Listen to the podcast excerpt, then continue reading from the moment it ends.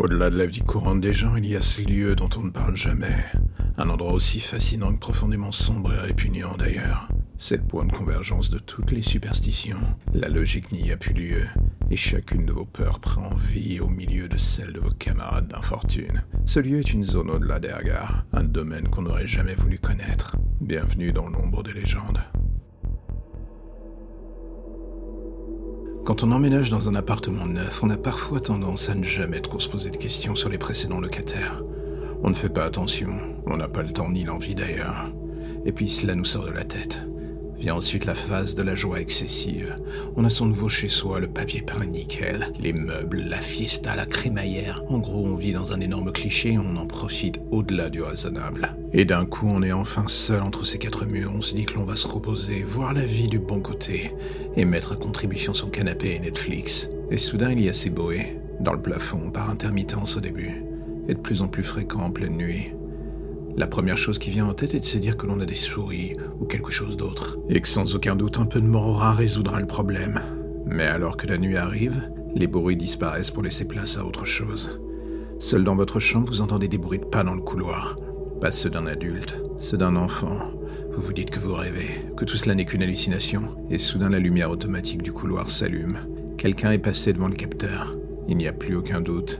Votre premier réflexe est de vous saisir de quelque chose pour vous défendre. Aller à la rencontre de l'inconnu ou faire le mort en attendant que cela se passe. L'éventail des possibilités est mince, et la première est nettement plus dangereuse que la seconde. Et soudain vous réalisez que votre téléphone est en charge dans le couloir. Les pas continuent, et soudain un hurlement d'enfant déchire le silence pesant qui commençait à s'installer. Votre cœur est en surchauffe, et sur un coup de tête vous ouvrez la porte du couloir. Vous courez vers le salon d'où semble venir le cri. Vous ouvrez la lumière, il n'y a rien. Vous croisez juste votre reflet dans le miroir du salon. L'image de vous en caleçon ruisselant de sueur et mort de peur est aussi tragique que comique. Vous attendez quelques secondes de reprendre un rythme cardiaque normal. C'est plus long que prévu, mais vous y arrivez. Et vient alors le constat pour le moins désagréable, celui qui résulte de ces grands moments de peur. Impossible de refermer l'œil. Vous voilà comme un con planté au milieu du salon avec les lumières allumées, comme un moyen de protection de fortune, dirons-nous. Cela fait désormais 48 heures que vous êtes dans ce nouvel appartement. Et le sommeil n'est définitivement plus votre meilleur pote. Les cernes le remplacent. Ce qui aurait dû être un havre de paix se transforme en une source de stress improbable. Les bruits reviennent par intermittence. Les pas aussi. Quelque chose se balade dans l'appartement pendant la nuit. Vous n'osez même pas en parler à vos amis. Certains qu'ils vous prendront pour un fou. Vous êtes seul avec ce fardeau et ce sentiment vous bouffe littéralement de l'intérieur. D'un coup, une chose vous revient pourtant en tête. L'insistance de l'agent immobilier pour vous vendre cet appartement à un prix défiant toute concurrence. Entre cela et le fait que les différents appartements de l'étage sont vides, cela fait quelques détails auxquels vous auriez dû faire un minima attention avant de signer.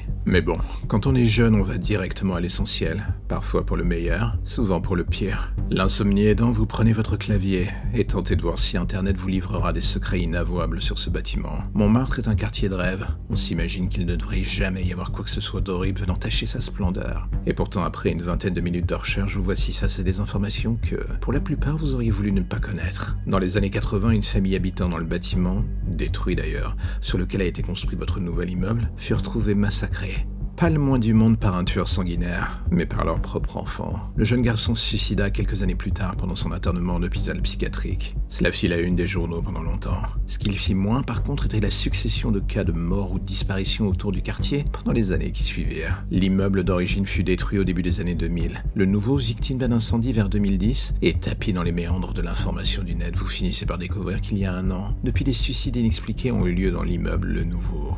Une partie de vous pensait faire une bonne affaire avec cet appartement. Désormais, cela vous semble si loin, tellement loin.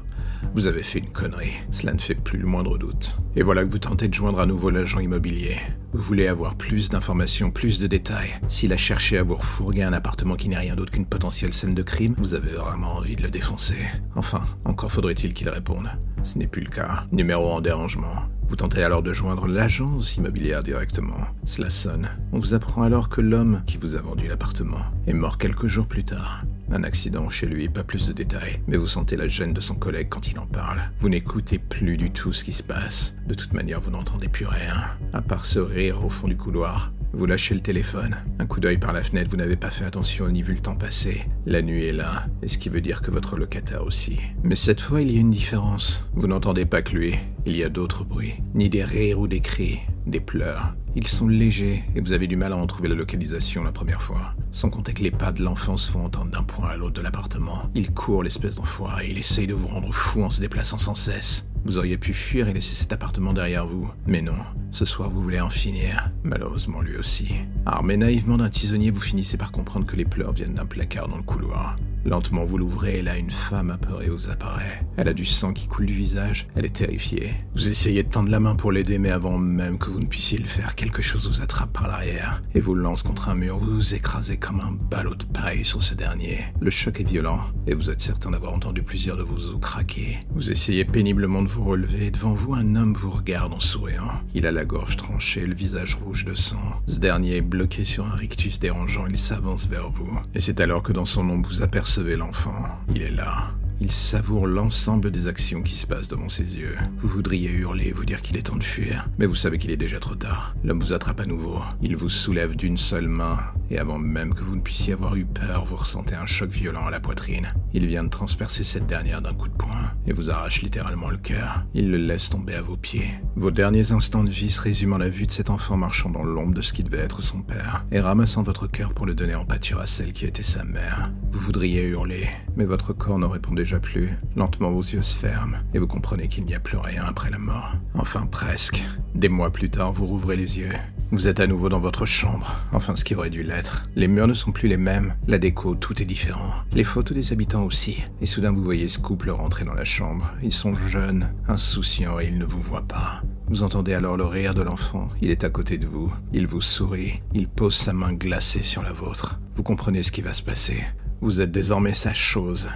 Et les nouveaux habitants de l'appartement sont déjà morts. Ils ne le savent pas encore.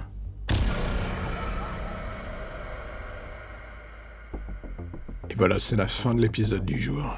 On se retrouve en ligne chaque mardi et vendredi sur toutes les plateformes classiques, que ce soit Apple, Deezer ou Spotify. Et si par hasard vous aimez ce podcast, j'ai envie de dire si, et seulement si, mais bon, ça serait cool quand même. N'hésitez pas à le partager ou à venir en parler directement avec moi sur Twitter. Vous avez toutes les informations en bas dans la description. Je ne mords pas, et je réponds assez souvent aux gens. Mais en attendant la prochaine mise en ligne, n'oubliez pas que si par le plus pur des hasards vous entendez un bruit étrange dans la nuit, ou quelque chose qui semble gratter sous votre lit après avoir écouté un de mes podcasts, bah sincèrement, va falloir penser à déménager parce que là, c'est limite un peu flippant, mec.